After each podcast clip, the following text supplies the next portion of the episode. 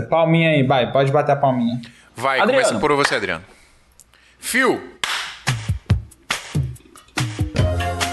Salve,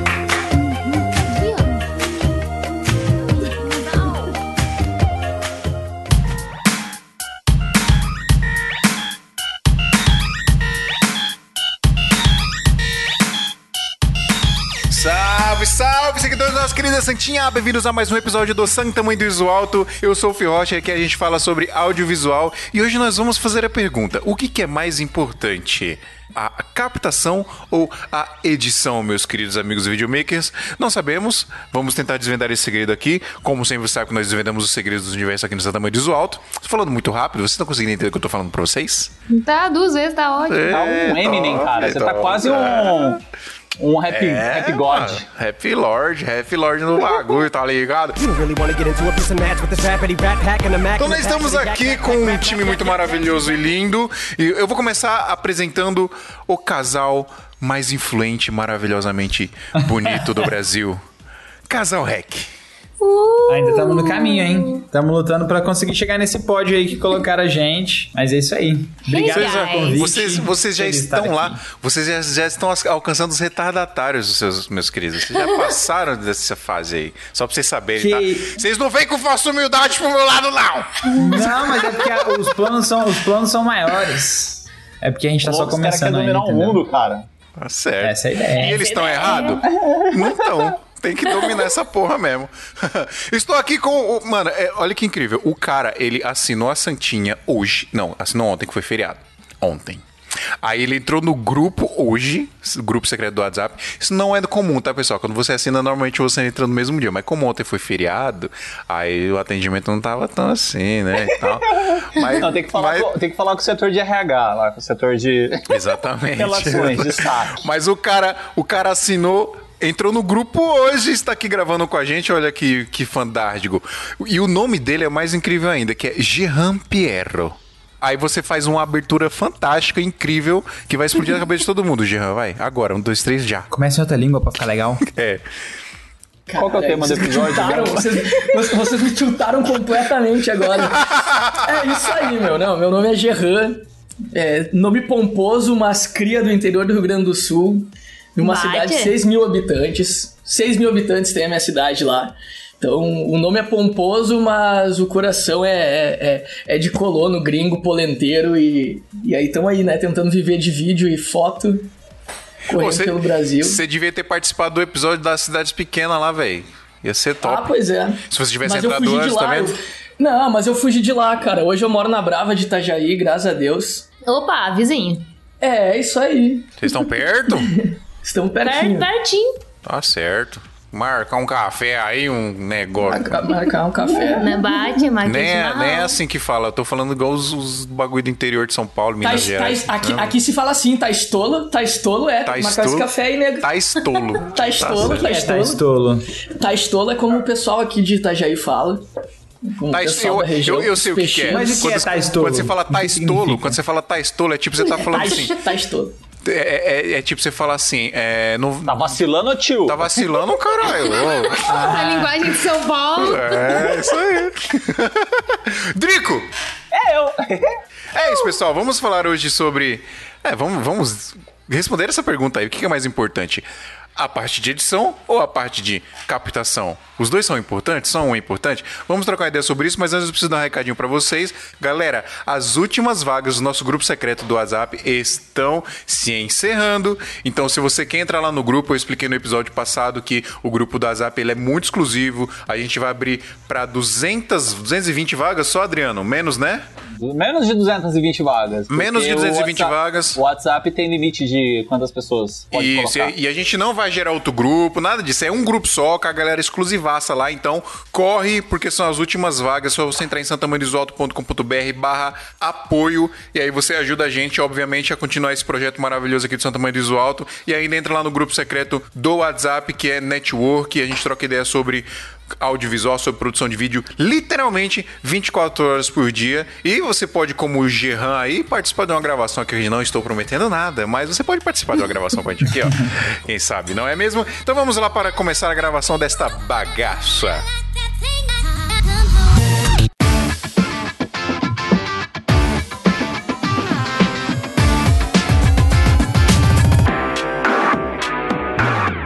Pessoal, eu já digo logo porque quando você vai filmar um, um, um bagulho, principalmente quando você tá em sets grandes, eu não sei se vocês já presenciaram essa situação, mas eu já vi muitas vezes diretor filmando os bagulho, eu, uma, uma, muitas vezes, uma vez eu vi, vai, mas eu vi outras pessoas falando. Eu tava no backstage de uma, de uma filmagem de um, uma publicidade lá, uma publicidade grandona, tal, um monte de bagulho, parafernália.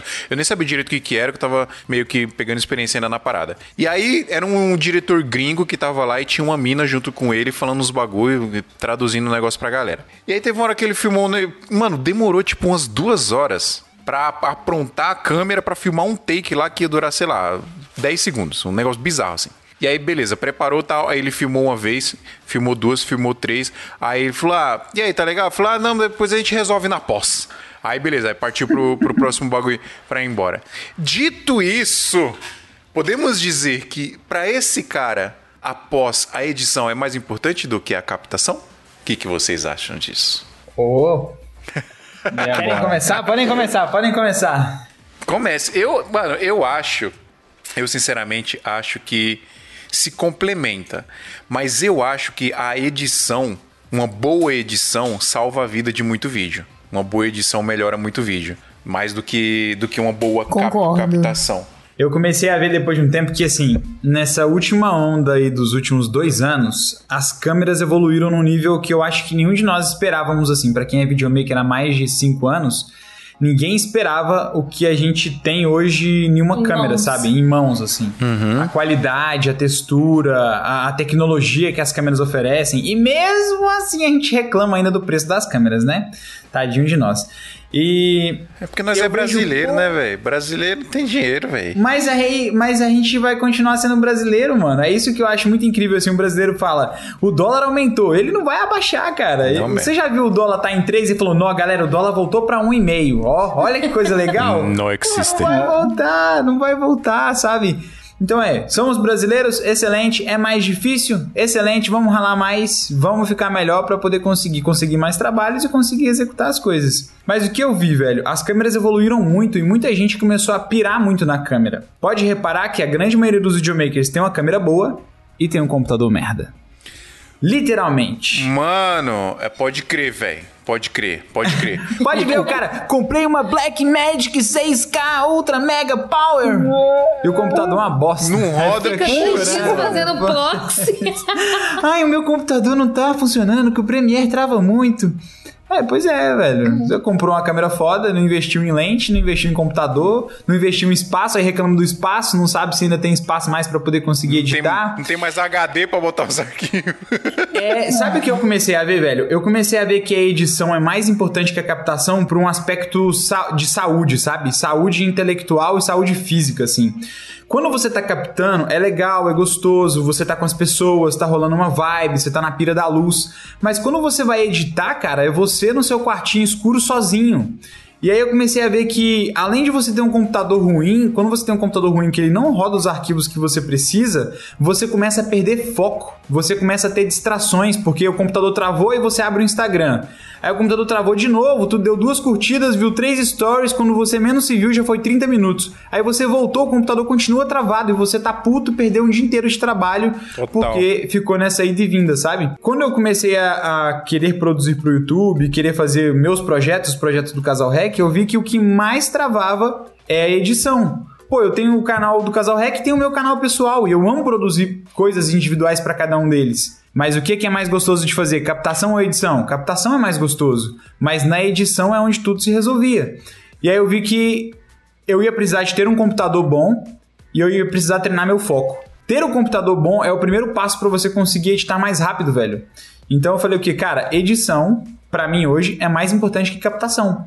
E aí, quando eu fui ver a longo prazo, cai nisso que foi a, a origem da pergunta, né? Uhum. O Phil falou. Tem um editor, tem um, um diretor lá fodão, tá com a câmera fodona, que demorou pra caramba pra fazer um take. E depois de ter demorado tanto para fazer um take, ele falou: a gente resolve na pós. Possivelmente é um cara que não tem noção nenhuma de pós-produção e falou, mano, deixa que o editor resolve a cagada que editor eu fiz aqui, se vira. ele não tem noção do que ele fez. Joga a bucha na mão do editor, né? Exatamente. Então eu acho que assim, eu acho que hoje, cara, principalmente te... antigamente, eu acho que nem precisava, sabe? No cinema em si tem todo mundo, cada um no seu quadrado lá e tudo mais. Mas depois que a tecnologia foi avançando, eu acho que você hoje, para ser, na minha opinião, nem acho não, na minha opinião, a minha opinião, tá? O mundo é feito de opiniões. A minha opinião é que o, hoje, para você estar em qualquer área do audiovisual, você tem que saber captar, cara. Pra, eu quero ser diretor de fotografia, tem que saber editar, porque você tem que saber o que está acontecendo com as imagens. Sim. Você tem que saber como é que tá a luz, como é que o arquivo se comporta. Eu quero ser diretor, tem que saber montar uma história, tem que saber editar, você tem que saber o que, que a galera sofre na pós-produção. Sabe? Eu acho então qualquer área você tem que saber editar. E, e, edição hoje eu vejo que é mais importante que a captação. Eu acho que a captação ela é mais divertida do que a, a edição. Né? Total, é a melhor parte do trabalho. É, a melhor parte. Se bem que, mano, eu já peguei vários trampos para fazer que eu me diverti muito na edição também. Quem nunca. Mas tu quem... conta nos dedos, não é? É, você conta, é verdade. É porque, é porque na maioria das vezes a, a edição ela não é uma coisa que você faz a hora que você pode, que você, sei lá, do, do no, no, seu tempo ali. É claro que na parte da captação também não, dependendo do job, você tem que fazer os negócios na pressa também. Mas, por exemplo, às vezes você tem um dia todo para filmar uma parada, você filma ali com calma, olhando não sei o quê. E a parte da edição, às vezes você tem um prazo para entregar, você tem um negócio, você, tem, você começa a acumular um monte de edição, e a edição começa a virar um motivo até de, sei lá, de, de procrastinação, motivo de o cara ter pro, um de problema na cabeça mesmo, estafa mental que a gente tava falando esses dias lá no grupo, né, Sim. né, Adriano? E só complementar o seu negócio hum. rapidinho, é que você falou esse negócio aí do, do staff mental, do negócio. Já reparou que só tem bloqueio criativo quem edita? Quem capta, não. Quem capta. É. No máximo o cara fala: Nossa, eu tô perdido aqui, cara. Eu não sei qual take que começar. Mas a grande maioria que reclama do bloqueio criativo são pessoas que não estão conseguindo editar porque o cara foi lá, mó tesão pra captar, e na hora de editar, de montar a parada, tô com um bloqueio criativo. É, isso mesmo, é isso mesmo. Fui fazer uma, uma live com o nosso parceiro Carelli, até tem uns episódios anteriores que a gente fala de live, ele, ele participou. Ah, abraço pro cara. O cara é o maior, o maior profissional de audiovisual do Brasil. Digo sem colocar nem. Eu tô falando sério, mano. O cara ele é foda. O cara ele é monstro, um abraço pro cara. Aí a gente foi fazer uma live lá da turma da Mônica e tal, né? E aí começou esse papo aí do, do por que começar a live, né? Aí eu falei, cara, eu trabalhava com corporativo, né? Com feira, treinamento de, de eventos, sabe, eventos corporativos que junta todos os promotores e vão fazer um treinamento e tal, não sei o quê. Eu filmava isso, né? Era o meu ganha-pão, vamos dizer assim. Só que esse mercado não existe mais, saca? Então, quando entrou a quarentena, eu falei, preciso mudar, me reinventar tal. E até, assim, financeiramente foi até uma boa ter feito isso. Que aí eu comecei a pegar muita live, né? E, e aí eu tava falando disso pro Carelli, né? Eu falei, ah, eu mudei por causa disso. Aí o Carelli falou, cara, eu mudei pra, pra me livrar das edições. Porque ele fazia, ele editava também. Aí ele falou, não tenho mais tempo Sim. pra editar, eu tô feliz assim, saca? Porque agora é tudo live. Live, acabou a live, já era. Não tem o que fazer. No máximo você corta o começo, corta o final ali, porque tipo, tem o, o, o countdown e já era, saca? Mano, esse tem um negócio gostoso é quando termina a live que você aperta o botãozinho lá, ó. Finalizar é. transmissão. E, mano, cai um peso das suas costas assim, ó. Acabou, pronto, acabou, acabou. Acabou, já era, não tem mais nada. E quando você capta, quando eu gravo o videoclipe, por exemplo, aí é normal, né, no set o pessoal falar: "E aí, temos? Temos?" Eu falo: temos a metade, que a outra metade vai pra edição ainda. Aí, né, se, se, a pessoa é ansiosa, ela já começa com o bagulho na cabeça aqui já, né? Não, tem que editar, tem que estar pra editar, não sei o quê. Mas será que não tem uma galera já desenvolvendo uma técnica aí de captar os próximos webclips todo, todos cortados direto na hora da captação? Ah, cara, em vez de fazer dá. um webclip aí, o cara já capta todo mundo e já vamos fazer o corte direto aqui, ó. Até dá, tipo assim, no, nos stories que eu faço, os stories mais editados, já faço assim, saca? Tipo, eu já faço os clipes pensando como que vai fazer a edição. Esse esquema do Reels, do, do, do Instagram, é basicamente isso, né? Você já captar pensando na edição. Mas pra edição de um, sei lá, de um trabalho mais institucional, um, sei lá, um videoclipe, uma parada assim, não dá, porque às vezes você, você tem que regravar não, não, muitas eu digo coisas. Né, eu digo webclip, sabe o webzinho que você vai sentar a pessoa ali, vai ser um voz e violão acústico, Como três se câmeras. Um, um acústico MTV moderno, 2020. Ah, não, isso aí, isso aí eu tô fazendo só plano sequência agora, mano. Esses trampinhos aí, aí é plano sequência. Eu falo, ó, é um take só, tá? Toca aí, é nóis. Acabou. Eu comprei um núcleos lá, botei no Roninho aqui, ó, blá, blá, blá, pronto, um take. Corta o começo e final, bota música. Mano. Cara, não, deixa eu contar um negócio aqui. O Fio é guerreiro, mano. Porque ele tá com esse Ronin S, com a Black Magic toda rigada e com núcleos ainda, né? Cara, quanto que dá aí? Uns 15 quilos, mais ou menos? 8 né? quilos, 15 quilos. Sei lá, mano. É pesado pra caramba, velho. Você pega o negócio, você sente o peso. E aí ele resolveu fazer um plano sequência de um, de um cantor. Ficou legal até, ficou assim, tipo, o- a ideia e tal. Mas, cara, foram 20 minutos de gravação e ele rodando Nossa. e indo e voltando e pegando, que o plano sequência não, Não, foi- acabava. foi foda. Eu- e aí, e Saiu aí, na cadeira de rodas depois. Foi, Não, mano. e aí, Foi bem deu isso, tudo velho. certo, deu tudo certo. Ele, não, deu certo, deu certo. Daqui a pouco o cantor, cara, a gente vai ter que regravar essa música. Mano, foi mais do que uns Não, foi 10 foda. minutos de regravação. Eu falei, caraca, velho. É porque era uma música assim, só. ó, Era uma música só. E, na verdade, a- a- qual que foi a solução que a gente encontrou lá? Era pra ser du- gravação de duas músicas, mas rolou uns contratempos lá e ficou só uma. Mas o que acontece? O artista gravou a música ao vivo lá no estúdio, ele gravou o áudio lá no estúdio ao vivo e ele criou um clipe dessa música, né? Ele mandou uma referência de uma live session lá que a gente gravou com sete, seis ou sete câmeras, se eu não me engano. Ele falou, pô, tá bonito isso aqui, tá legal, não sei o quê. Falei, tá, mas não dá pra gente fazer assim porque a gente só tem uma câmera, né? E não tem como a gente fazer vários takes da música se a música você tá gravando ao vivo aqui agora, né? E eles meio que criaram o arranjo da música lá na hora, né? A música não tinha arranjo, tinha só as notas lá, né? Tinha uma guia da música só, mas o arranjo meio que criou lá na hora com, com os outros músicos. Então, Toda vez que eles fossem tocar, ia tocar música diferente. Não tinha jeito, porque não tinha um arranjo pronto, ensaiado, entendeu? E tinha aquelas seis horas de estúdio ali pra gravar. E aí eu falei, vamos fazer um plano de sequência. A vez que passar que for boa é essa, porque é um plano de sequência, não tem corte, né?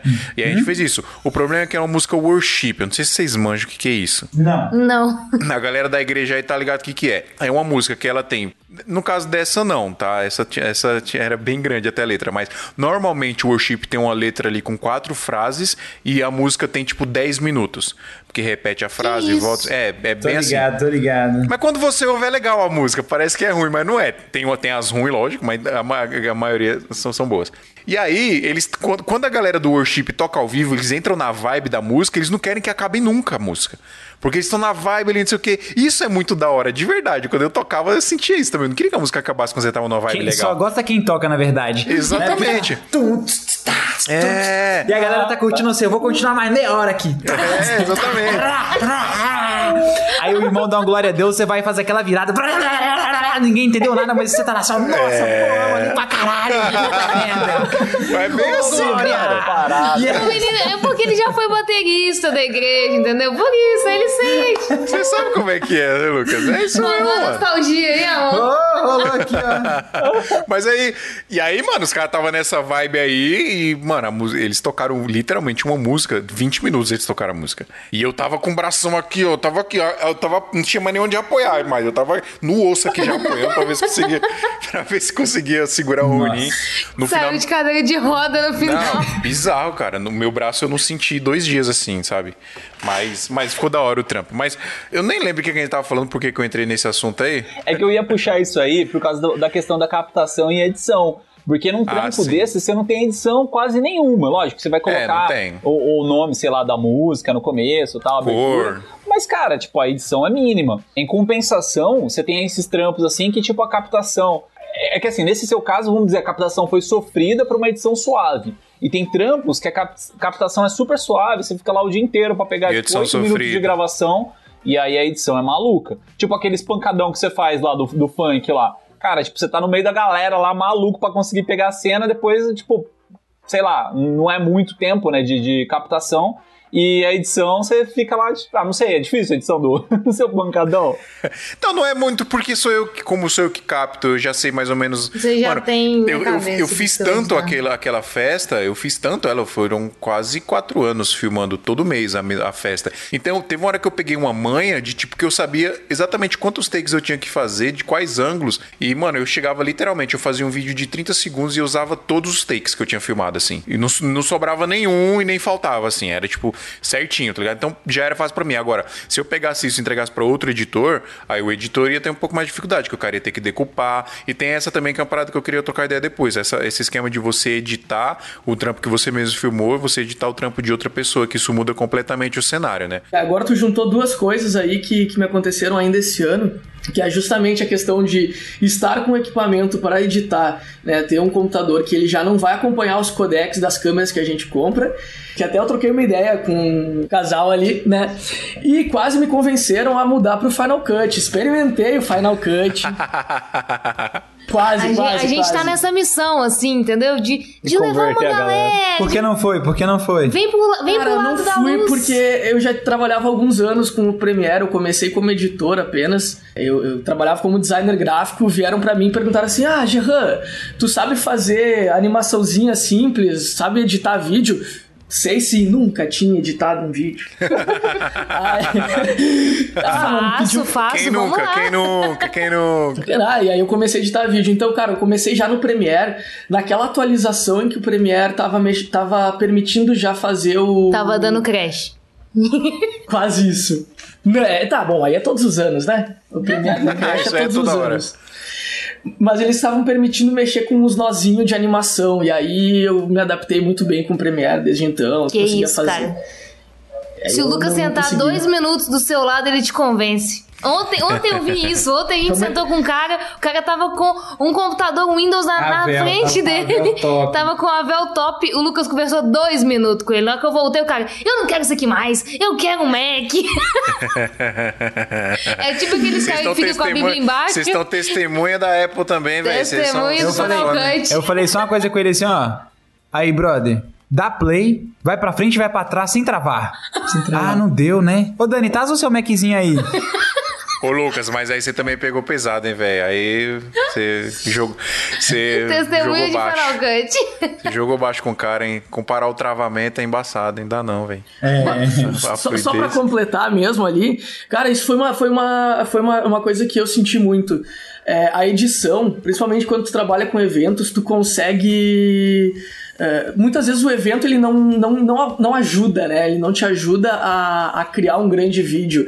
Às vezes tu tá num casamento, ah, tu quer ter aquela cena linda, tu quer ter um- uma interação bacana entre, sei lá, a noiva né? e a mãe Aham. dela. Cara, mas por vezes tem um baita climão no meio do teu evento que tu tá fazendo. E aí quem é que vai, e aí onde é que tu vai consertar isso? Onde é que tu vai criar um roteiro que que, sei lá, que na tua Esse é cabeça ponto. romântica, cara, é na edição, entendeu? Não só em corporativo, não só em videoclipe, Em tudo. evento, prin- principalmente, eu vejo muito isso em evento, sabe? Que foi com o, faz um ano que eu tô no mercado e, e é onde eu senti muito isso. Que o, o editor, né, quando a gente vai editar assim, é onde tu consegue costurar um roteiro que às vezes nem existia, mas tu precisa, né? Porque estão te pagando pra, pra entregar um bom vídeo. E aí, tá precisando comprar equipamento ou fazer upgrade e não sabe o melhor lugar pra fazer isso? Na Brasil Box, além de ter um atendimento excepcional que vai te direcionar a adquirir o melhor equipamento para sua necessidade, você ainda vai ter a melhor negociação, podendo pagar em até 12 vezes sem juros ou negociar aquele valor à vista que só a Brasil Box tem. Receba o seu equipamento em casa ou no trabalho com total confiança e segurança. A gente aqui do SMIA garante isso pra você. Se você entrar no site e não encontrar o equipamento que você procura, é só entrar em contato com eles que eles podem providenciar isso pra você, contando o valor de frete e o valor de importação. Quer comprar equipamentos de filmagem e fotografia com o melhor preço, melhor prazo e o melhor atendimento? Brasilbox.com.br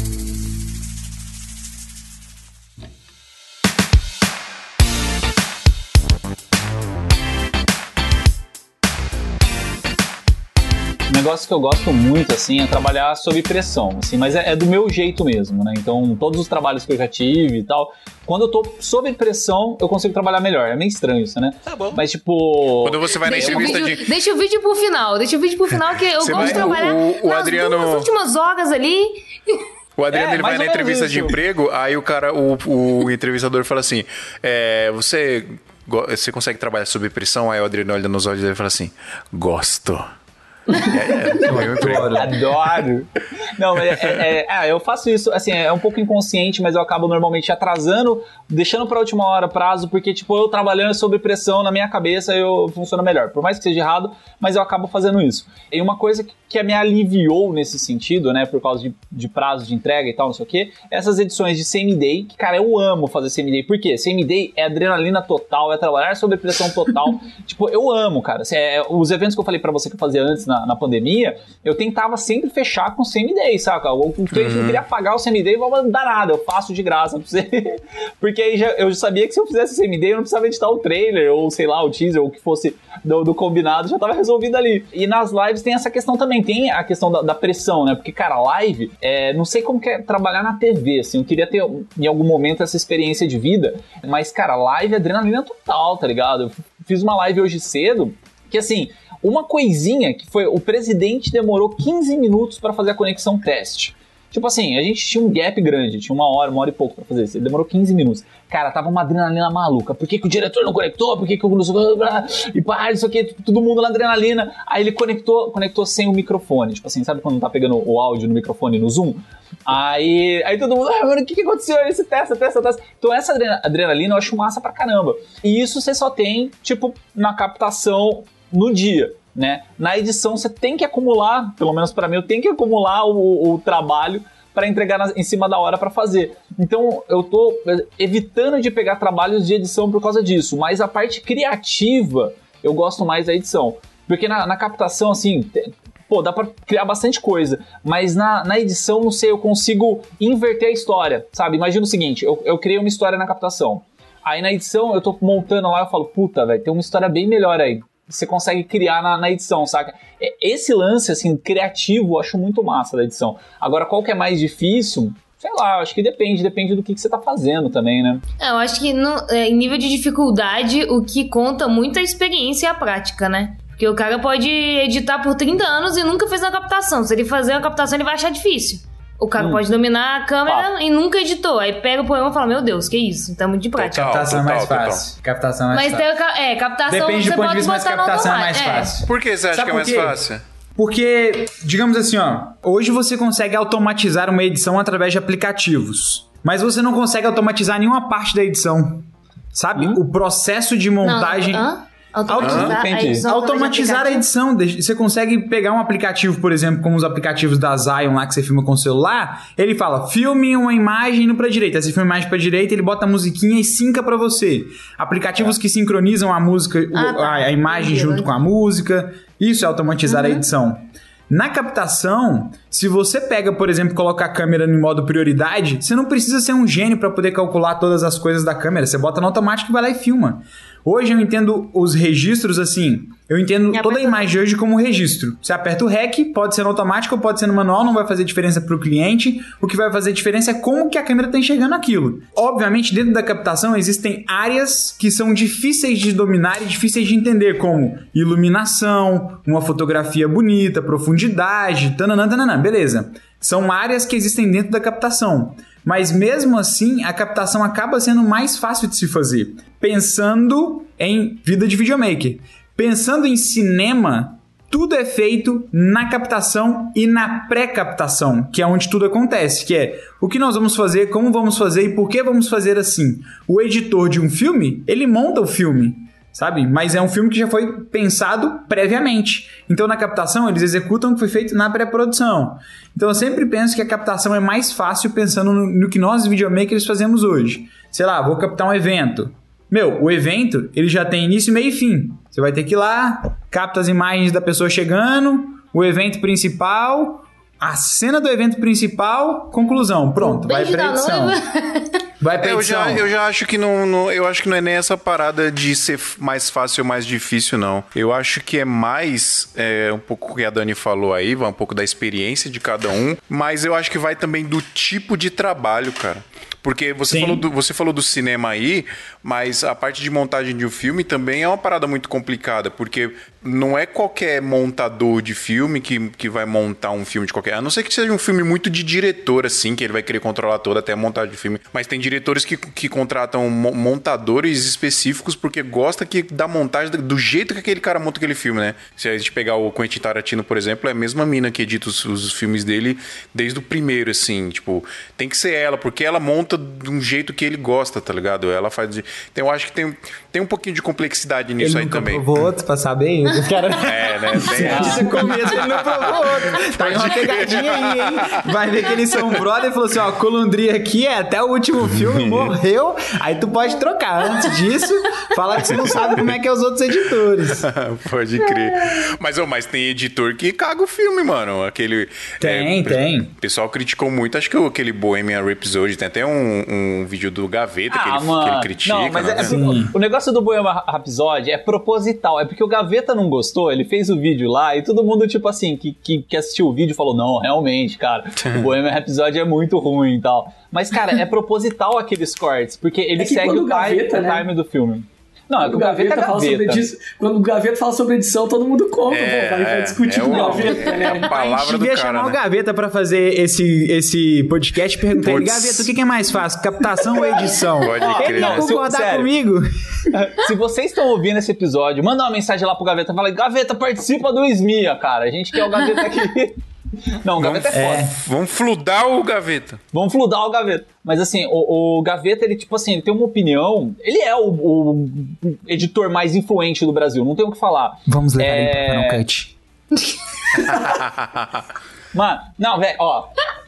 Não vamos entrar nessa briga do Final Cut, senão brincando. episódio. Continua. O Phil, o Phil defende Premiere, eu defendo Da Vinci, você defende Final Cut, vai dar uma zica isso aí, que nem defender câmera, velho. É treta. Hoje o grupo lá do, do, do Smia lá tava meio parado, a galera já postou lá sobre, tipo, captação de câmera, qual câmera é melhor, já mil mensagens. É, Cara, mas tipo, e- esse negócio assim de edição é muito de, de jeito mesmo, de gosto e tal. O Phil me passou uma edição um tempo atrás, que era pra fazer. Até que ele, ele me deixou bem, bem razoável, assim, no, do jeito que eu queria editar. Mas ele tem o jeito que ele quer dele, saca? Então, pra você ter essa sinergia com, com o diretor ou com o dono do projeto, sei lá, demora um, te- um tempo, né, até você conseguir pegar. Sei lá, você, você contrata um estagiário pra fazer suas edições na sua casa, sei lá. E esse cara, pra pegar o seu ritmo, pra pegar o jeito que você quer, tem esse, esse time. É a mesma coisa É captar- demais. É, a mesma coisa pra captação. Então eu acho que, que tem essa questão, assim, do- dos dois lados, assim, que, tipo, cara, é dificuldades diferentes. É, uma coisa que eu acho interessante é que a pessoa tente passar pelo máximo possível de áreas para conseguir ter mais conteúdo. Então eu, por exemplo, eu passei, eu acho que eu comecei mesmo assim com, com audiovisual, já entrando em composite direto. Composite é basicamente, sabe quando os caras pegam Game of Thrones e, e filma e mostra a filmagem no chroma key, aí coloca o 3D do dragão, aí coloca um 3D da paisagem no fundo, Uhum. aí mistura tudo, arruma sombra, tal, não sei o que. Isso é o composite. Eu comecei no audiovisual nessa área, né? Tipo, composição, lógico, editava umas coisinhas, movie maker e tal, não sei o que, mas assim, O que dá mais primeira coisa- trabalho? Filmar no chroma key ou colocar o dragão com sombra? Cara, não, é- não, não, ó, o chroma key é zica também. Eu, eu fiz um videoclipe do. sombra, Um foda. videoclipe, eu fiz um comercial da Pepsi. é, eu era só, só, como fala, é parte do, do- da equipe mesmo, assim, não era nada de direção nem nada. Mas eu, fui- eu fiz um comercial da Pepsi, cara, com o pessoal da Fat Bastards. Cara, o trampo que dá pra você iluminar legal um chroma key em ambiente externo é gigante, velho. É. É gigante, porque o negócio tem que ficar meio que uniforme, que senão o cara da composição vai ficar maluco pra conseguir fazer aquilo. Então tem um trampo gigante ali em cima.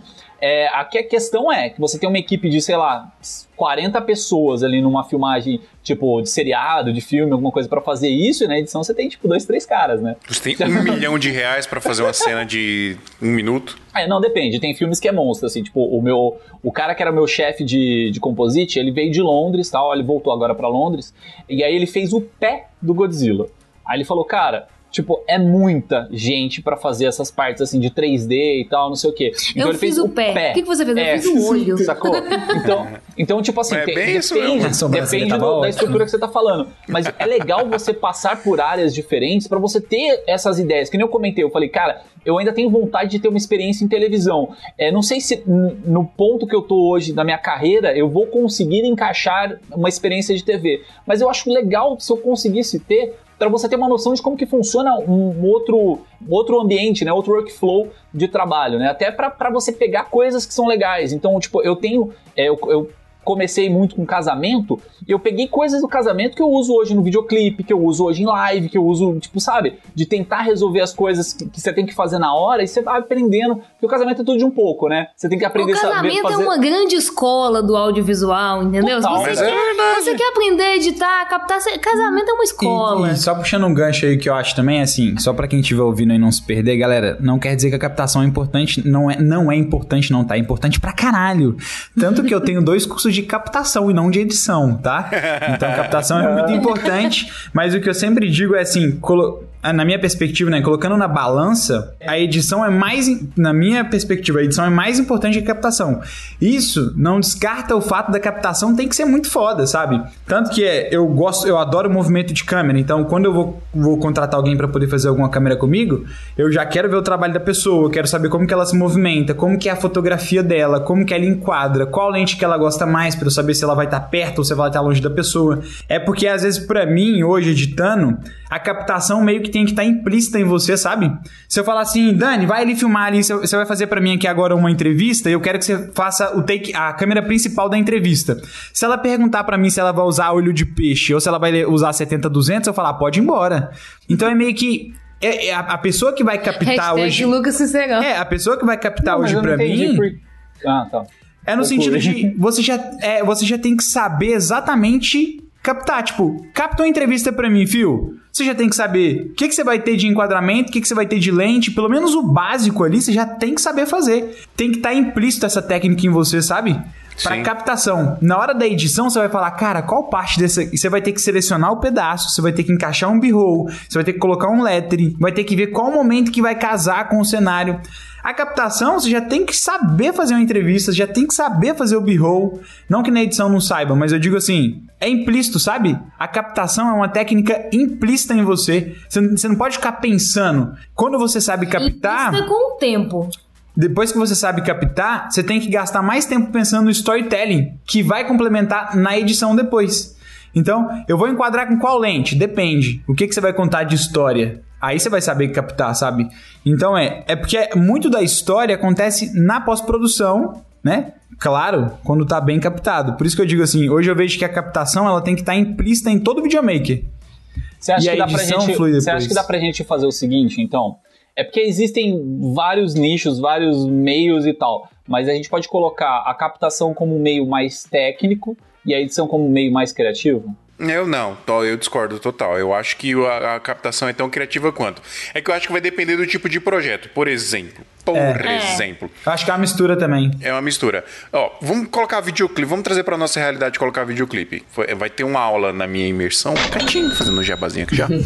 vai ter uma aula na minha imersão que vai ser destravando a criatividade. Que é Aquela parada que eu faço lá no workshop, Adriano, de analisar algumas cenas de filmes e tudo mais.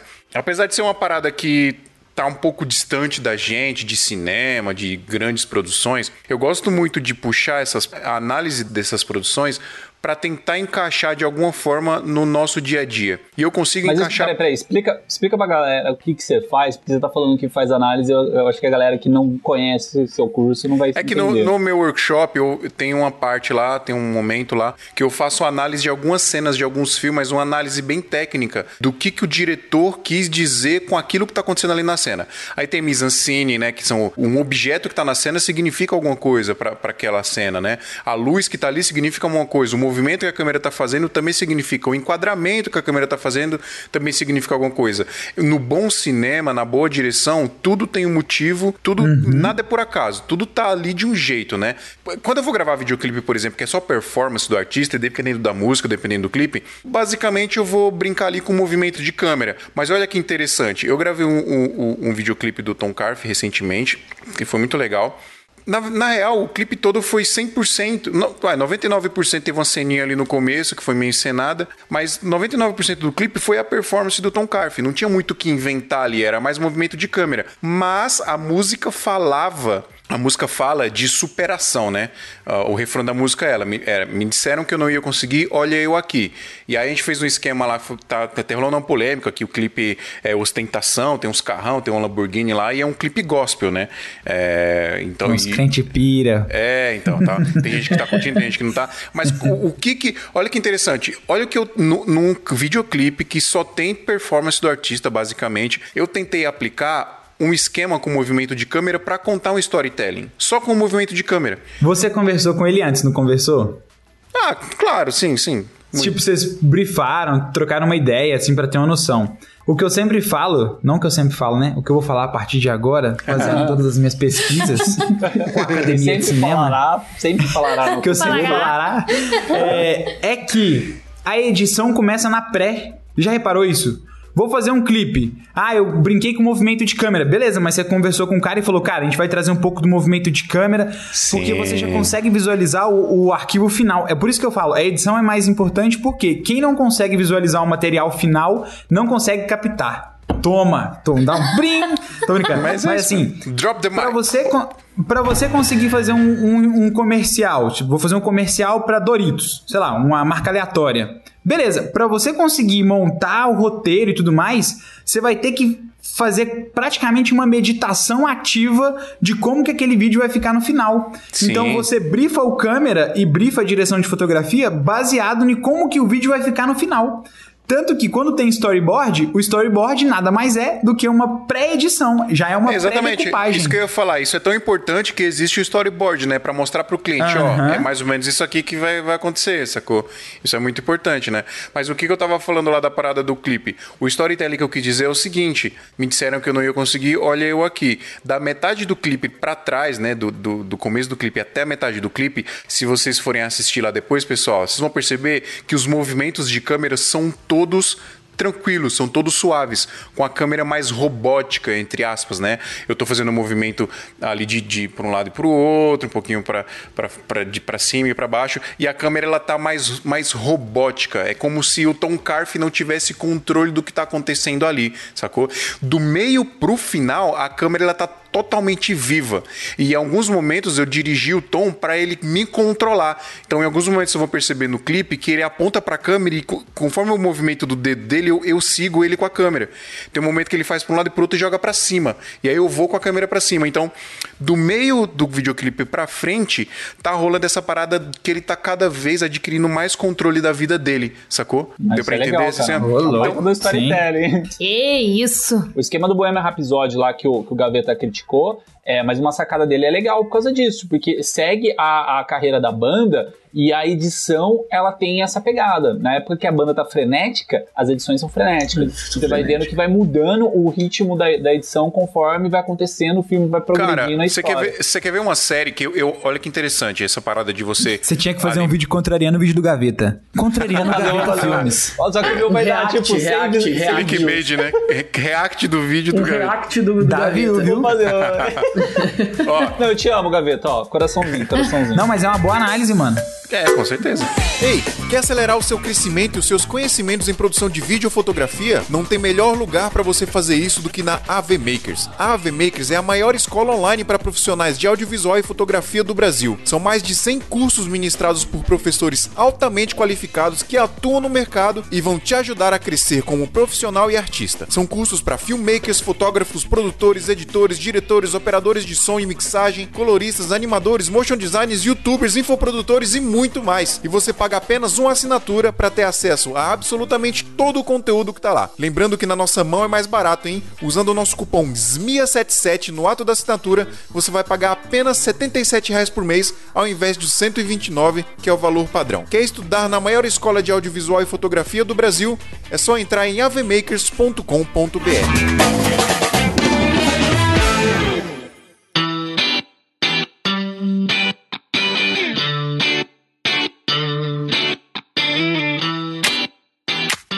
Uma parada que é, que é muito interessante também, que, eu, que a gente sempre. Mano, é engraçado que sempre que a gente grava o Casal Rec, a gente entra na parada de absorver referência, né? Isso é muito da hora. E eu vou falar justamente isso, né? Há, sei lá, três anos atrás, eu, fui, eu comecei a assistir a série Mr. Robot. Não sei se vocês conhecem. Que é Mano, uma, que é uma série fantástica, obrigatória, pessoas assistam. Mr. Robot. Tem no só deixa eu Amazon dar, um- Prime. dar uma dica. Só deixa eu dar uma dica. Quando Hum, vocês chegarem sem na spoiler, segunda temporada. Não, não vou dar spoiler. Mas quando vocês chegarem na segunda temporada, pra quem ainda não assistiu, você vai assistir o primeiro, segundo, terceiro, quarto episódio. Eu já tava desistindo da série quando eu cheguei no quarto episódio. Aí o, o- o Dante, que é um parceiro meu aqui, eu falei pra ele: Ah, mano, nem vou assistir mais esse treco, não, velho. É um negócio tipo zoado. Aí ele falou: Velho, assiste pelo menos até o sexto. Véi, chega no quinto e no sexto, você fala, uou! Não, essa série é, é muito embaçada. E, Mas ó, é só pra- lenta, né? Não é uma olha, série E olha que boa. interessante. Eu tô falando tudo isso, pessoal, porque é, dependendo do projeto, dependendo do que você for fazer, a captação ela é, ela é muito importante também, porque ela tem que ser pensada com o que você quer transmitir para quem, para pessoa que tá assistindo. E isso, quando você começa a exercitar isso, você consegue passar isso para qualquer coisa que você for filmar, para qualquer projeto. Seja um videoclipe, seja um vídeo institucional, até um videozinho de besta de, sei lá, vou fazer um vídeo para divulgar as roupas de uma loja. O jeito que você filmar vai passar uma sensação para as pessoas também. Então, eu acho que isso é muito importante na hora de você captar, de você exercitar isso. Por que, que eu tô dizendo isso? E por que, que eu coloquei o Mr. Robot no meio? Quando eu não prestava atenção nisso, quando eu não me atentava nessa parada de você querer transmitir alguma coisa, uma sensação para as pessoas com a forma que você filma, quando eu assisti Mr. Robot há três anos atrás, que eu não entendia isso como profissional de produção de vídeo, eu simplesmente simplesmente achava estranho. Por que que, os, que o enquadramento tá assim? Por que que tá, tá desse jeito? É uma coisa... Por que, que ele tá olhando pra fora do quadro, né? Ele olha assim, É, ó. mano. Aí, é por- aí corta porque- a imagem. Mano, se, se vocês forem assim, pra- vocês vão perceber quem tá vendo no YouTube aí. Tem take que tá assim, ó. Ele tá assim, ó. Literalmente. E aí É, você. ó, Caralho, por que, que os caras filmaram o bagulho assim? Ou, ou ele tá aqui assim, ó. Ele tá aqui assim, ó. Metade do olho pra fora do, do take. Tá ligado? E aí você fica.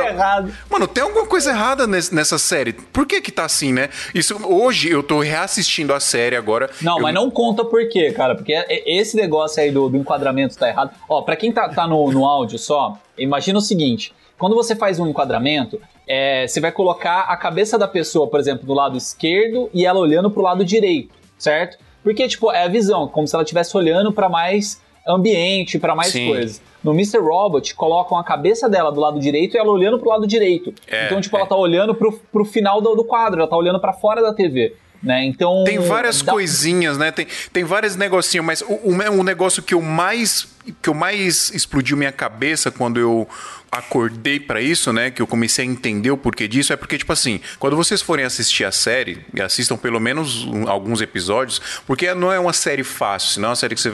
Meu Deus, explosões, casos, não. É uma série, é uma série lenta e tal, mas ela é fantástica. E quando você for assistir, você vai perceber que o Elliot, que é o, o personagem principal, ele é um cara meio perturbado. Ele é um cara meio off da vida, sabe? Ele é um hacker, né? Ele é um cara. Ele trabalha numa empresa de tecnologia, ele é um hacker, aí rola o que vai acontecer lá. Mas basicamente ele é um hacker que tem problemas psicológicos e etc. Então, a todo momento, a todo momento, ele tá falando com ele mesmo. Né? Ele, é- ele só é sincero com ele mesmo. E não é, nem, não é nem uma quebra de quarta parede, porque ele não tá falando com a gente. Porque a quebra de quarta parede é quando o personagem fala com a gente. Ele não tá falando com a gente. Ele tá falando com ele mesmo, né? Ele mesmo conversando dentro dele. Ele só é Uma- sincero uma pra ele mesmo. parede. É, tipo isso. E, e- mas com as outras, com todos os outros personagens, ele nunca é verdadeiro e ele tá sempre muito desconfortável, sempre, ele tá sempre muito desconfortável. Ele vive com capuz assim, né? A capa do da série, vocês vão ver, é ele olhando pra tela com um capuz assim, parecendo um, um doido. Então, por que que esses enquadramentos são assim? É justamente pra causar isso que eu senti lá na primeira vez que eu assisti. Tipo, que estranho, cara. Isso, isso tá desconfortável de assistir, entendeu? Tá estranho de assistir. E é justamente isso que o diretor quer passar, esse desconforto, porque ele quer passar o desconforto que o personagem tá sentindo naquela cena ali. E se você prestar muita atenção, quando tem- é muito difícil rolar cena que o Elliot não tá nela, né? Mas quando isso acontece, os enquadramentos eles são mais normais. Eles não são tão desconfortáveis. Mas quando ele tá na cena, é tudo estranho, mano. Parece que o cara filmou, em- filmou em, em Full HD e deu um zoom de 50x lá na hora de editar, tá ligado? Porque tá tudo estranho. Então, por que, que eu tô dizendo tudo isso, galera? Porque dependendo do, que, do, do projeto, a captação ela é muito importante também. Então, eu acho que de- tudo vai depender, né? Do que você Não, quer na passar. Verdade, na verdade, em todo projeto, a captação é importantíssima. É só um peso de uma coisa pra outra, sabe? Captação, não estamos chegando Não, na não, reta. não tiramos da reta da captação. Fique aqui Fica na a live. captação. Porque a captação é importantíssima.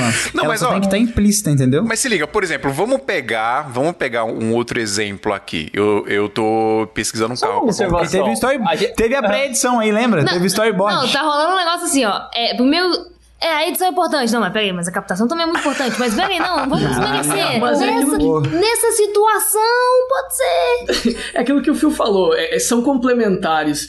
Ah, aí veio, foi, foi o Lucas que falou que ela é uma coisa mais técnica. Então, ah, na minha cabeça, eu vim pensando um pouco no, no, no assunto, né, antes, quando o Adriano me chamou ali. E, cara, eu acho que é uma questão de que a captação, apenas com conhecimento técnico, tu consegue fazer. Uma boa edição, ela necessita um feeling que talvez ela possa salvar uma captação apenas técnica.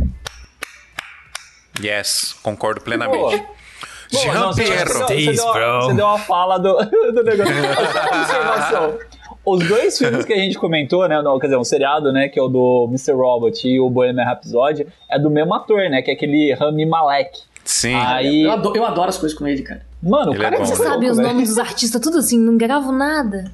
Não, é porque, tipo assim, toda hora que começa o Mr. Robot, dá grandão assim, ó, Rami Malek. Porque ele ganhou o Ah, M lá, não sei, né? Aí ele ficou grandão agora. Esse cara é um ET, mano. Olha A cara dele lá, ele é muito alienígena, velho. Ele é É muito sinistro, velho.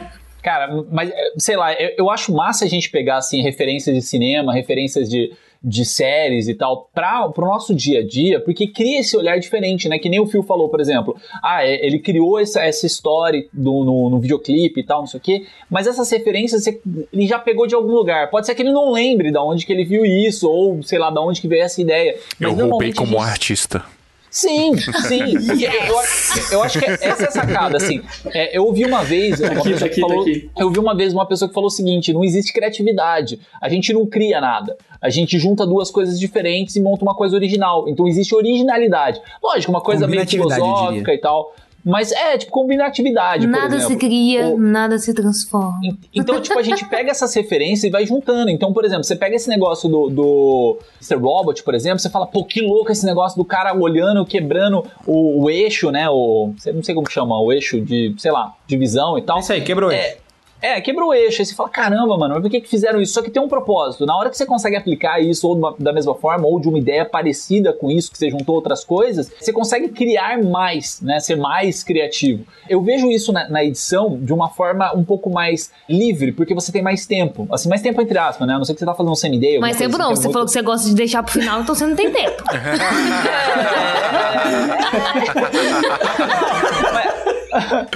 Não, mas por exemplo, você, tipo, você vai editar, vou editar, sei lá, um casamento, tá? Por exemplo. É, você já, já, tem o roteiro na cabeça, porque o casamento sempre são muito similares. Você já sabe como que vai rolar tal. Você fez a captação no dia. A captação no dia, cara, tipo, não tem muito que você criar assim, tipo, ah, absurdamente, vou criar uma parada maluca e tal, não sei o que, a não ser que você tenha planejado antes.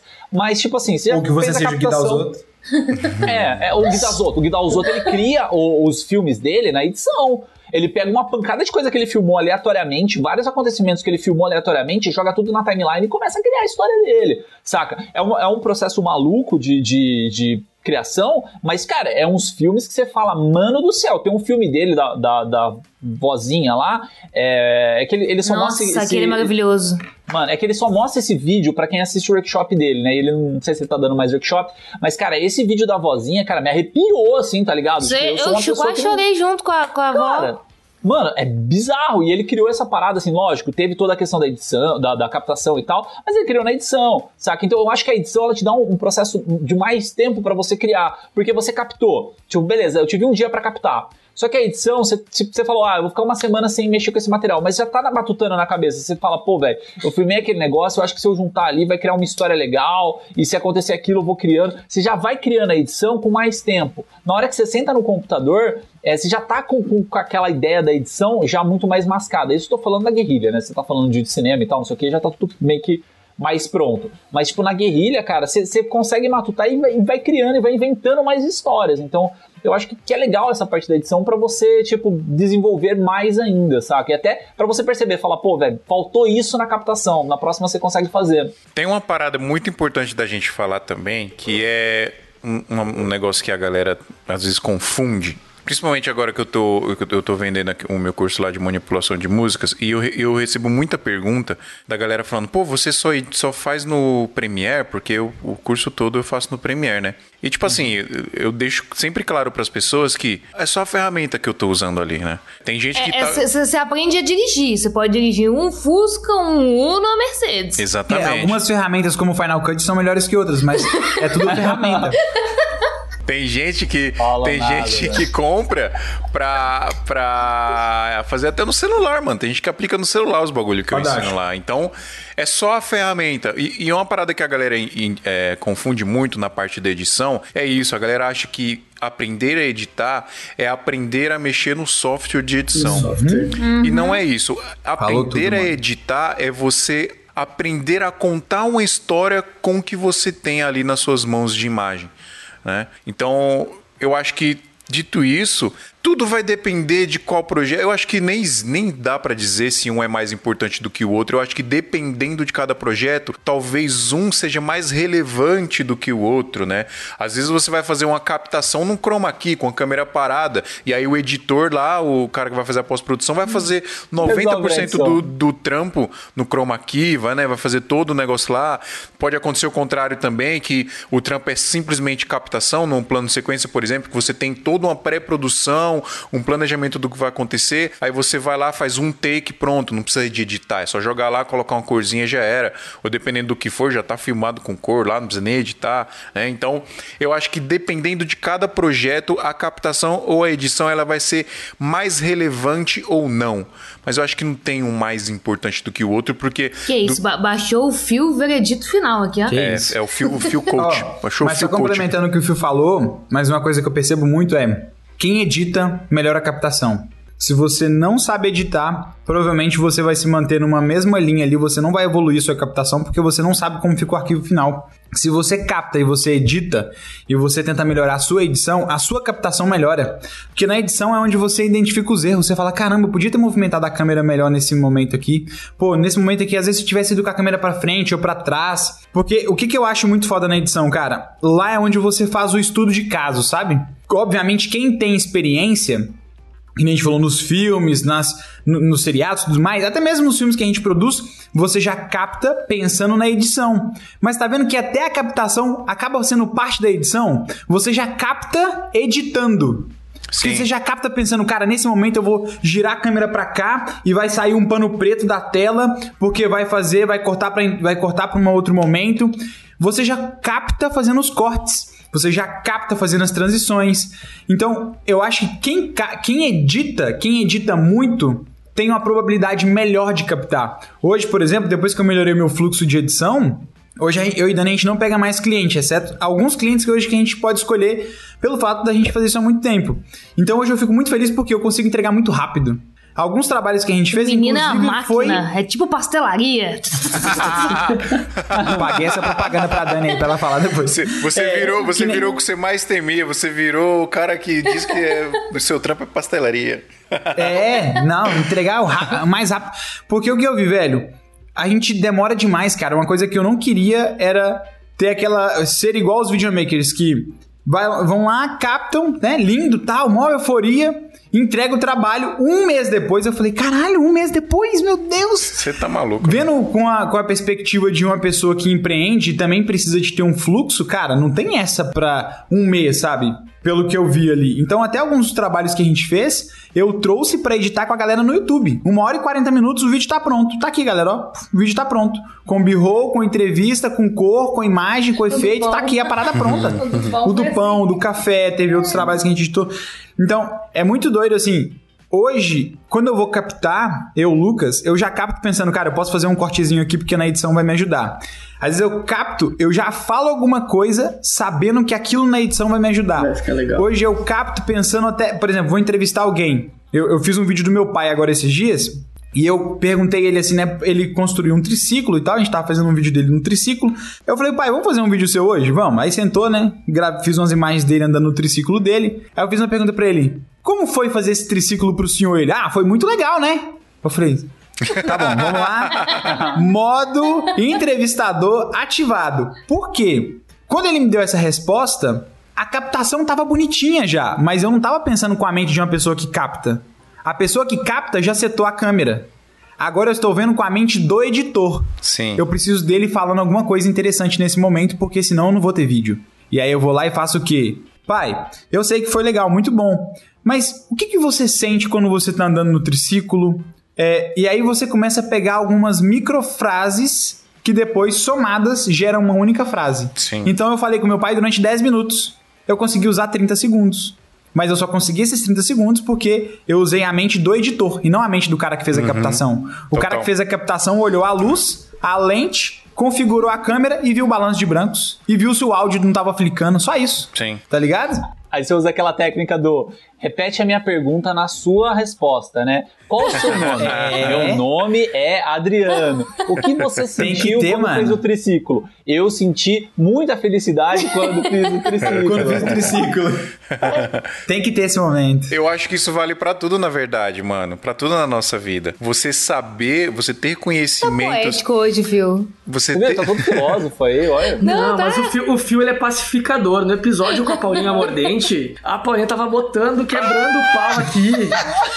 E o Fio e o não, Adriano não, não tá... é bem assim. Não, é, não é concordo, assim. mas. Ele... Eu, eu, eu, eu, ar- eu armo a treta e desfaço depois, cara. Vocês não estão ligados. Não, mas é verdade. eu- Isso, isso eu acho que vale pra tudo, cara. Eu tô estudando muito, muito, muito marketing digital esse ano. Eu estudei demais, assim, marketing digital esse ano. E é bizarro como o meu atendimento com o cliente, como eu ofereço o trabalho pro meu cliente, evoluiu de, de uma forma drástica, assim. Porque o cliente, o Daniel Marvel já falava muito isso, né? O cliente, às vezes, ele não sabe o que ele quer. Ele acha que fazendo um tipo de vídeo ele vai ter um tipo de resultado que, na verdade, não é o que ele precisa. Ele precisa de outra coisa. Então, isso pra tudo. Você tá falando da parada da edição aí, é muito importante mesmo você, se você é, é cinegrafista, você manjar de edição ou vice-versa, você manjar um pouquinho de áudio também.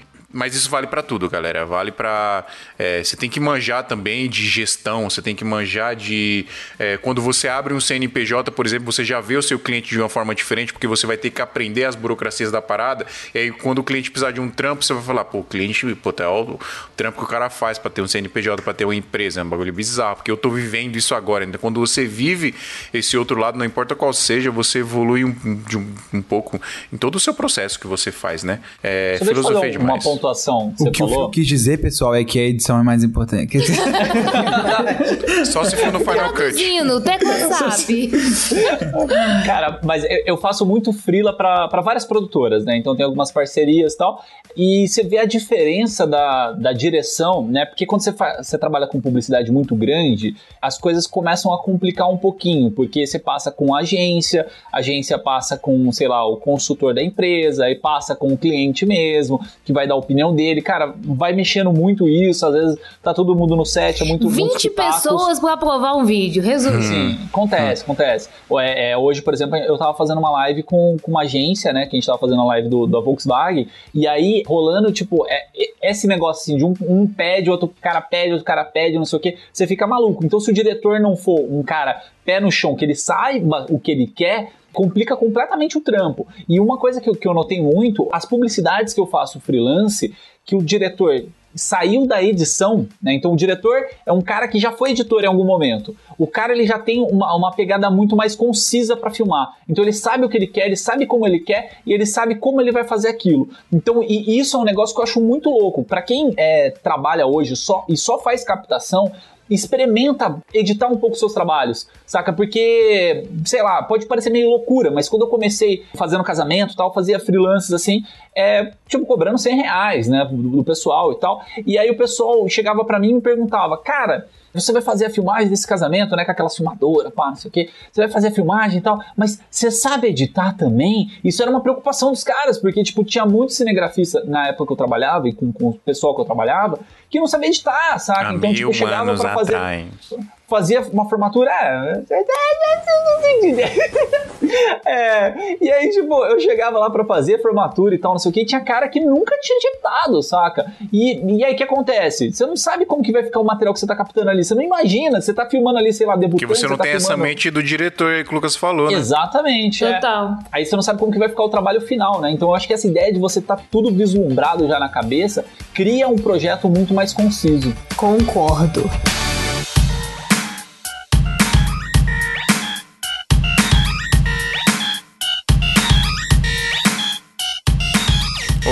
Rec, deixa eu perguntar um negócio pra vocês. Vocês vão vir pra Vai. São Paulo mesmo? então, não vai mais? depois que a gente fizer 10 saltos de paraquedas. depois que a gente fizer 10 saltos de paraquedas, Nossa. a gente vai.